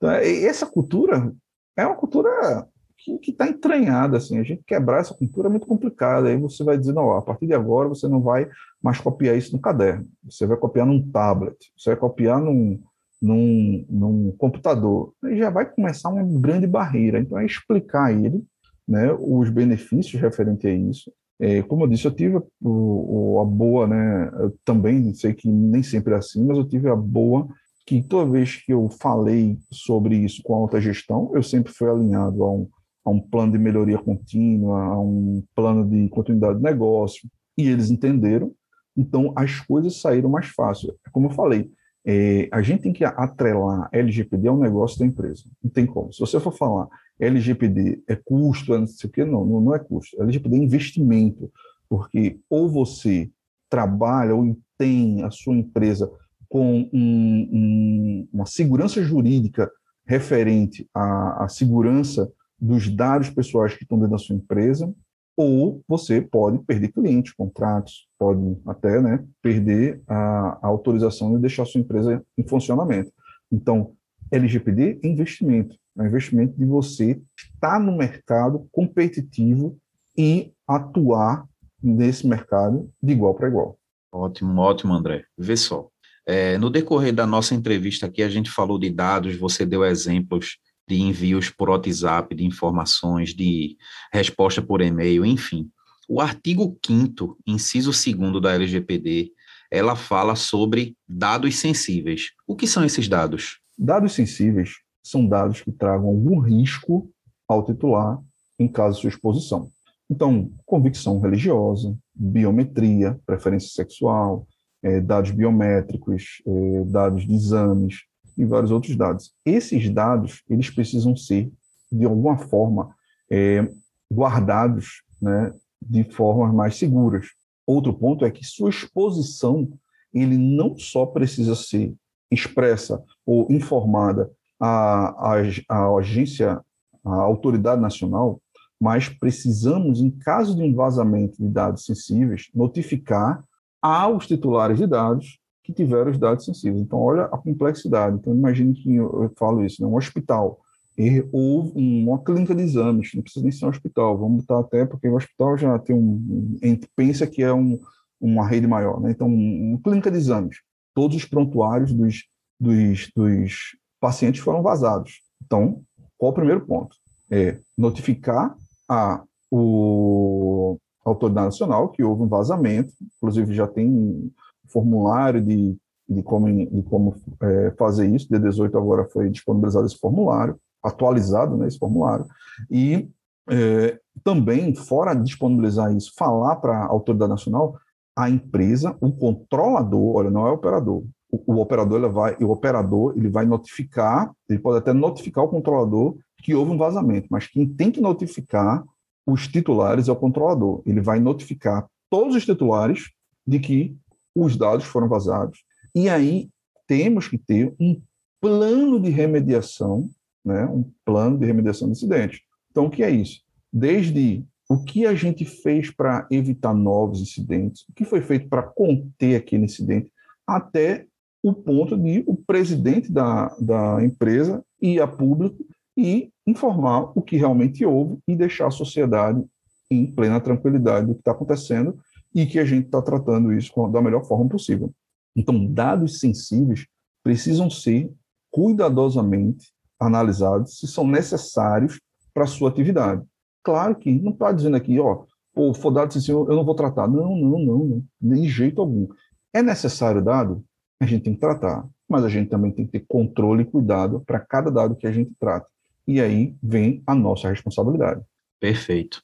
Outra dúvida, André, são muitas dúvidas que, que eu vejo e recebo também.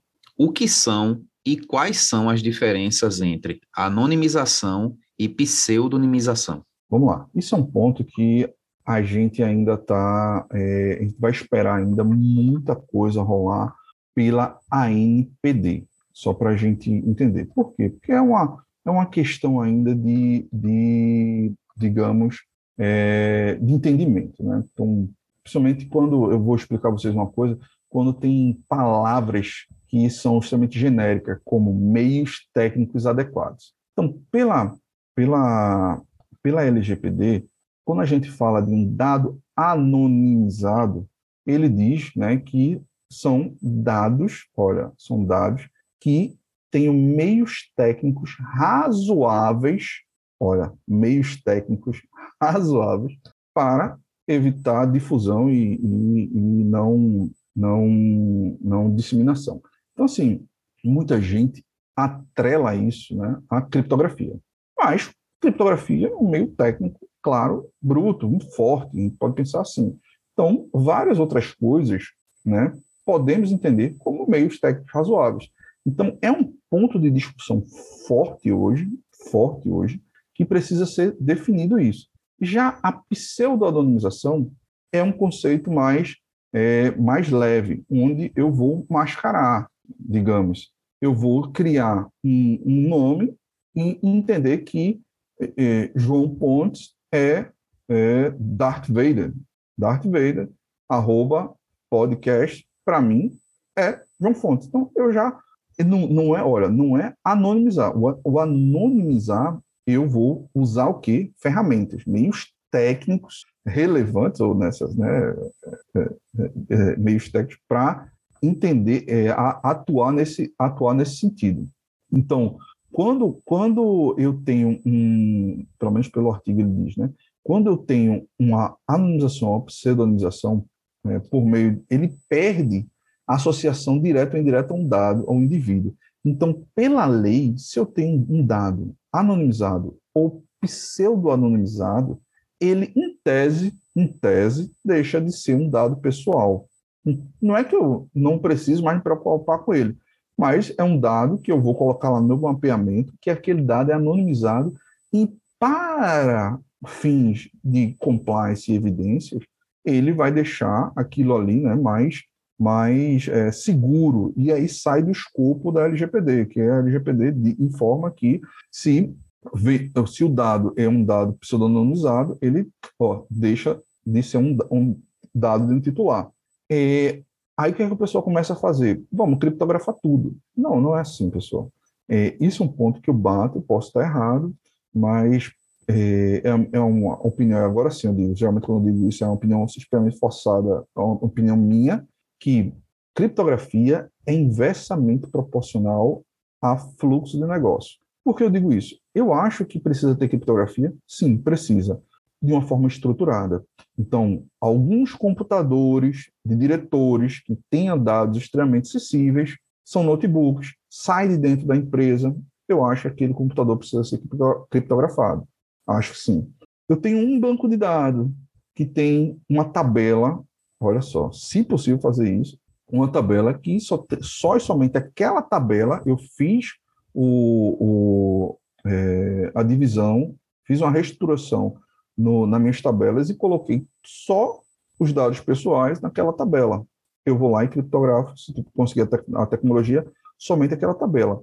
Mas criptografar um banco de dados, vocês não imaginam a quantidade de processamento, memória e disco que vai ser né, é, é, gerado para fazer aquela mesma atividade sem a criptografia. Então, o que estou falando é que se eu investir no meu banco de dados 10 mil reais para ele rodar, se eu colocar ele todo criptografado, eu estou falando aí numa ordem de 8 a 9 vezes mais de investimento para ele rodar da mesma performance né, que ele estava sem a criptografia. Então, assim, pode ser que para muita gente, muita empresa, não seja viável. Então, precisa ter um cuidado extremamente grande em sair criptografando tudo. Por quê? traz um, a gente sabe que traz um aumento da segurança, traz, sem sombra de dúvida, isso traz, mas também traz um grande aumento na burocratização e na lentidão do processo de negócio dentro da empresa. Perfeito, André. É, fazendo o apanhado de tudo isso que a gente comentou, quais são os principais pontos de um programa de privacidade e adequação? Vamos lá. É, eu, eu vou cada é, vai ser complicado porque cada cada pessoa que vir ela vai eu acho colocar um ponto a mais dois pontos a mais né isso isso é normal tá é, cada como eu disse a gente não tem um, um, framework a gente não tem um framework padrão de, de implantação de, de LGPD a gente tem claro várias informações que são colocadas na lei que a gente precisa seguir então o primeiro ponto que a gente tem que fazer primeiro, primeiro ponto é um levantamento, tá? Então, o que a gente chama de um, uma análise de um gap report, uma análise de gaps, que a gente vai levantar um todo todo todo o conceito do todo conceito do é, do ambiente, né? Como é que ele está, como é que está sendo entregue, é, como é que está sendo tratado a parte de está sendo tratado a parte de TI, como quais são as ferramentas de TI que eu já tenho, é, o, o como é que está sendo tratada a parte administrativa, o, o, quais são os procedimentos que eu tenho já da parte administrativa já trabalhando, como código de conduta, se eu já tenho uma PSI, uma Política de Segurança da Informação. Então, esse relatório ele vai fazer um levantamento de tudo que vai ser necessário. A saída desse levantamento, muitas vezes, é um que a gente chama de plano de ação. O plano de ação vai ser destrinchado de tudo que vai ser necessário para aquela empresa se adequar.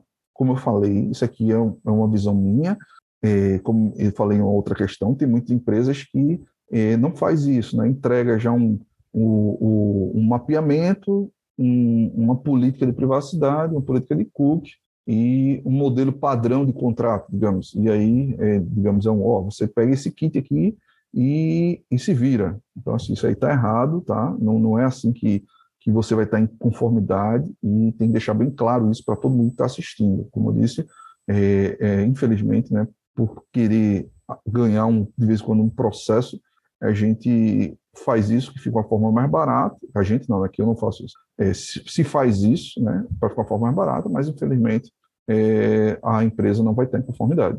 Segundo passo, a gente vai criar um projeto. Olha só, LGPD não é um projeto é uma ação contínua, mas eu preciso criar um projeto no meio para eu entender qual é meu T0, quer dizer, meu início, meu meio e meu fim. E aí, quando eu entregar esse projeto, eu vou começar um outro projeto chamado é, não pode dizer projeto, projeto tem meio e fim, mas eu vou iniciar um PDCA, melhoria contínua, eu acho que seria melhor assim. Então, nesse, nesse processo, eu vou sair, fiz o meu, fiz o meu é, relatório de gaps, eu vou criar agora, artigo 50, meu programa de privacidade de dados. E aí eu vou, nesse programa de privacidade, de forma macro, entrar no meu artigo 37, criando um registro de cada atividade de tratamento. Esse aí é o ponto inicial e o ponto, para mim, o ponto principal. Porque muitas das empresas não entendem, não sabem quais são os seus processos de negócio.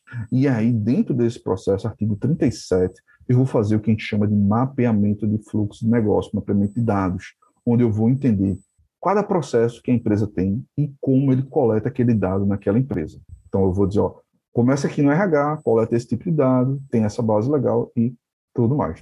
Feito tudo isso, né, feito todo o mapeamento correto, eu vou, inclusive, tá, nessa é, semana, essa semana foi até o, o, o a NPD se reuniu para ver o modelo disso, que a gente vai falar agora.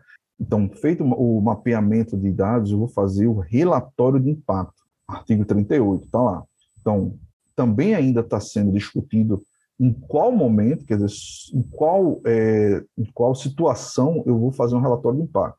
Então, em, em, o relatório de impacto, eu vou avaliar os riscos, porque na hora que eu coloquei lá é, o, o mapeamento, eu coloquei qual eram os dados, qual era a base legal do dado e como ele é compartilhado e quais são as soluções de segurança técnicas e administrativas que seguram esse processo para ele não ser vazado ou ou é, desviado. Então, eu vou fazer um relatório de impacto sobre os riscos que eu encontrei nesse fluxo de processo mapeado. Isso é bem interessante, porque é, é com isso que eu vou mostrar e até conseguir budget, conseguir dinheiro para dizer, olha, a gente precisa diminuir um grau aqui esse, esse risco, né, esse risco está como alto, a gente precisa pelo menos colocar ele como médio. Então vamos. E quanto é para colocar ele como médio? Colocar como médio é sei, não sei, digamos, 100 mil reais, e colocar como baixo é 80, é, 900 mil reais. Então, vamos colocar só como médio. Então, a gente tem que, a gente tem que também fazer esse feeling, né? esse feeling para o, o, gestor.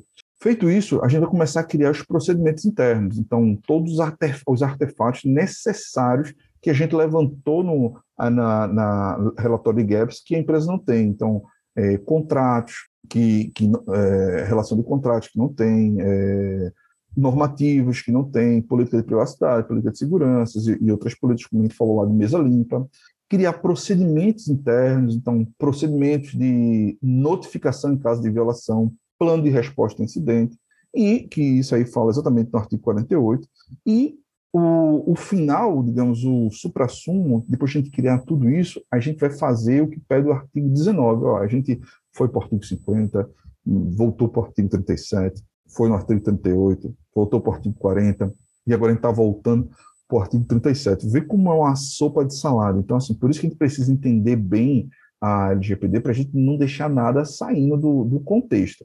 Então, o artigo 19, que é a parte de requisição de titulares. Eu não tenho como criar um procedimento de requisição de titulares sem ter feito um mapeamento de dados, quer dizer, é um artigo 19, mas eu não tenho como fazer isso sem ter um registro no artigo 37 sem ter um procedimento de notificação no artigo 48. Então, é, é, é engraçado falar isso, mas assim, eu tenho que entender bem sobre o contexto da lei, porque para fazer esse procedimento de requisição titular, quer dizer, para eu estar tá pronto, na hora que o titular chegue na minha empresa e me solicite, você tem dados sobre mim? Quais são esses dados? Eu tenho que já ter caminhado toda essa cadeia que eu falei agora, para poder dizer, tenho sim, são esses aqui, eu queria que você preenchesse um checklist aqui, informando quem você é, tal, tal, tal, porque eu só vou poder passar os dados que não são segredos comerciais e, e não afetem o meu negócio. Então, para isso, eu vou passar esses dados aqui, desde que você seja você mesmo e preencha esses, esses formulários. Num prazo de até 15 dias úteis, você vai estar recebendo um e-mail, um prazo de até 15 dias, desculpa, você vai estar recebendo um e-mail e nesse e-mail, digamos, vai estar um zip com senha tal, e você vai poder baixar. o no, daqui a 15 dias, você vai acessar nosso portal com a senha tal, tal, tal, e você vai poder baixar todos os seus dados. Então, assim, é, um, é, um, é, um, é um fluxo que a gente vai seguir, entendeu? Show de bola, André. Show de bola mesmo. Cara, a gente fala de dados sensíveis, a gente fala de contratos. Você mesmo falou agora há pouco que lê vários livros por semana. Mas uma coisa que eu noto é que pouco se fala na revisão de contratos. O quão necessário é realizar a avaliação de risco desses contratos, na tua visão? Ótimo. É, como eu disse, né, só lembrando que eu, não, eu quando eu leio ó, vários livros, é porque como a gente lê muito muito aditivo contratual e, e termo que está chegando, então é, o pessoal da área jurídica gosta de escrever, né? então acho que o, o menor que eu peguei era, sei lá, oito, nove, dez páginas, então são todos bem grandes, né? E aí a gente tem que ler não só as cláusulas de proteção de dados, como uma cláusula como um todo, porque de vez em quando tem em outra cláusula de propriedade intelectual e outras coisas que busca, né, alguma coisa que está na cláusula referente de, de proteção de dados, acaba a gente tem que ler o contrato como um todo. É, sobre a pergunta, é, a revisão contratual é, um, é um ponto que, quando eu falei lá do, do que eu, eu, a gente faz exatamente no plano de ação. Então, isso aí é uma atividade que precisa ser feita. Quando a gente cria aquele relatório de gaps, e eu preciso ter, uma das atividades é a revisão contratual. Eu sempre aconselho que isso seja feito pelo DPO, mas que a palavra final seja do jurídico. Que, claro que isso depende do jurídico for, se o jurídico, assim como se o jurídico for, é, é, o DPO jurídico, um, um, um projeto de, de segurança vai ser passado pelo DPO, mas a palavra final vai ser do gerente de TI. Então, é, é mais ou menos dessa mesma forma. Então, a gente tem que, né, cada um ficar no seu quadrado, nem sempre a gente vai saber de tudo. Então, no meu caso, no meu caso, o que eu faço é exatamente isso. Então, eu faço uma revisão técnica de todos os, os contratos, o que é que eu aconselho, isso é um ponto. Fazer uma planilha, digamos. Claro que isso aí eu estou falando da marca modo. Né? Hoje, é, nas empresas que eu trabalho, a gente tem soluções né, que tem, a gente chama de portal de gestão de terceiros, e é um portal que vai estar lá todos os contratos de todos os terceiros. Mas, se é uma empresa pequena não tem, vamos lá usar o Excel. Então, relaciona todos os todos os, os fornecedores e vai colocando lá quem é necessário. O ideal é que você faça primeiro um mapeamento de dados para você entender qual, qual o, o dado que você coleta dele, o que ele coleta de você, vice-versa, para você fazer um termo, um termo aditivo é, direcionado àquele tipo de atividade. Então, claro que eu não vou, né, eu selecionei lá todos os fornecedores, e um é o rapaz que me entrega ao botijão de água mineral. Poxa, eu não vou precisar de aditivo contratual para ele. Então, eu coloco lá na planilha, não se aplica. E aí eu vou dividindo esse, e eu vou vendo todos os fornecedores e vou vendo quem se aplica quem não se aplica. Tem empresas que têm quatro tipos de modelos, um modelo para o segmento tal, um modelo para o segmento tal, um modelo para o segmento tal. Então, você colocaria na sua planilha. Esse aqui se adequa para o modelo de segmento 1, esse se adequa para o modelo de segmento 2. E aí começa depois um controle de envio, olha, envio desse, desse, desse contrato, desse ativo contratual, e monitorando lá pela planilha, dizendo, ó, você já finalizou isso? O ponto interessante é disponibilizar, isso é necessário, o, o, o, contato do DPO, e aí por isso que eu disse que o DPO precisa estar lendo sobre isso, porque ele precisa tirar essas dúvidas. Então, o DPO ele vai ter que receber esses contatos, entrar em contato com esses fornecedores, por isso que a, a, própria, o próprio setor de contrato também tem que estar alinhado com o DPO para a gente poder enviar essas informações e ele já saber que vai vir uma demanda né, para se programar. Então, ele vai enviar essas informações e vai ter que estar esperando já o pessoal ligar e dizer, ó, oh, estou com dúvida disso. É, só para ter ideia, esse caso, é, quem, quem trabalhou comigo nesse projeto vai rir, mas eu tive um caso que foi, foi, foi traumático nesse sentido, assim, foi engraçado. Por quê? Existia uma empresa de, de tecnologia, incrível que pareça, que fazia um site né, para a empresa que, que eu estava prestando serviço lá na parte de adequação. E a gente enviou para eles um, um modelo junto com o jurídico e pedimos a ele né, que, como ele armazenava nosso site, as informações do site eram armazenadas lá, ele precisasse se adequar ao LGPD, colocar o, o, o como é que chama, o, o o pop-up lá de consentimento de, de cookies e se responsabilizar né, por vazamento na sua base, já que o, o ambiente estava no ambiente de nuvem dele, privado, estava tudo no ambiente dele. Em resumo, por causa desse contrato, ele desistiu do contrato porque não queria assinar o contrato.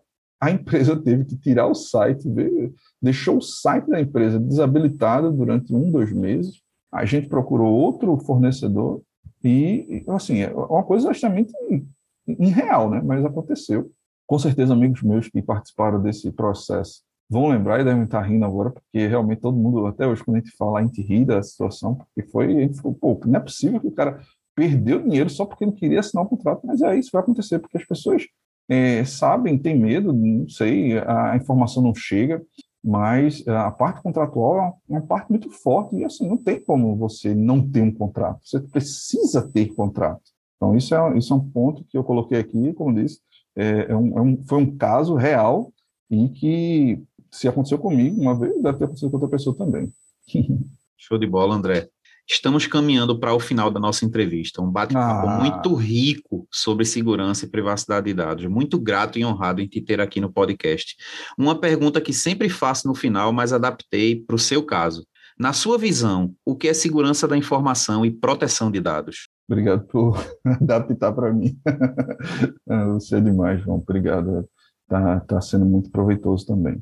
É, vamos lá, é, são coisas complementares e, incrível que pareça, um pouco diferentes. Então, segurança da informação, ele vai para todo o contexto, né, eu tinha falado um pouco já no início dela, vai para todo o contexto de segurança dentro da empresa, desde a falada, então segurança falada, então muita gente ele entra num elevador e começa a senha, a senha do meu cartão de crédito, pera aí, eu vou te dar agora. Então, assim, ele, as pessoas, de vez em quando, esquecem que estão no ônibus, né? E aí começa a falar da vida da pessoa toda e pensa que está falando só para aquela mulher que está do lado, mas todo mundo que está em pé segurando lá, está todo mundo escutando.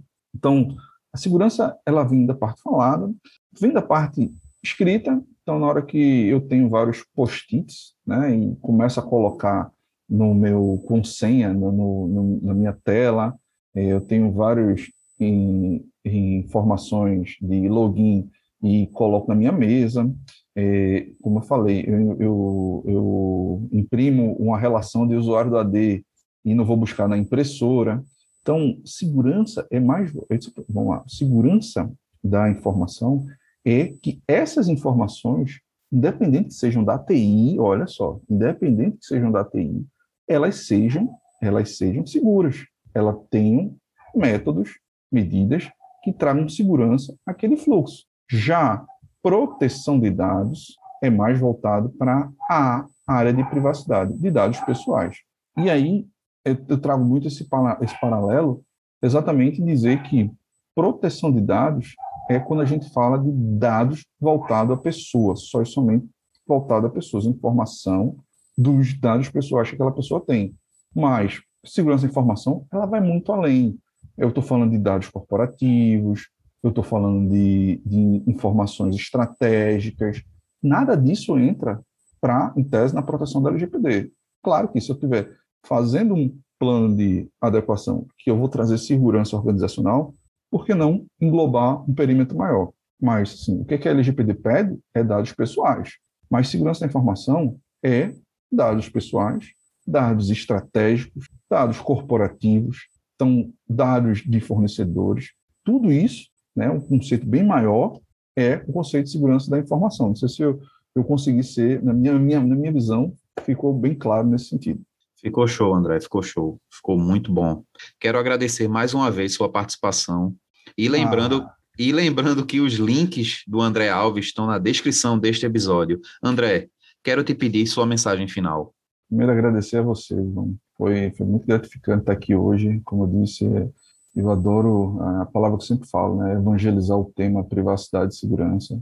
Eu sou realmente um apaixonado pelo, pelo, pelo tema e gosto de estar falando isso. Eu, quem, quem me conhece sabe que eu gosto de falar com os amigos sobre isso.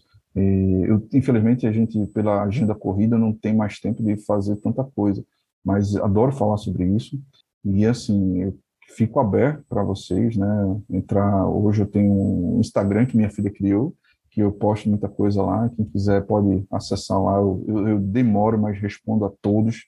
Né? Eu tenho o LinkedIn também demoro, mas respondo a todos. Eu sei que muitas vezes as pessoas querem uma coisa mais rápida, mas assim, eu só peço desculpa nesse sentido, mas eu sempre respondo. E o que vocês precisarem, eu estou aqui, tá? Eu sou, sempre fui, sempre gostei de lecionar e ministrar aulas, então meus alunos sabem disso, que eu sempre fui uma pessoa que gosta de tirar dúvidas e estou sempre aberto para ajudar quem precisar. Infelizmente, a gente tem nossas limitações, aí quero que todo mundo entenda, mas o que precisarem, por favor, contem comigo. Muito obrigado por esse momento, forte abraço a todos, se cuidem e tudo de bom para vocês. Forte abraço.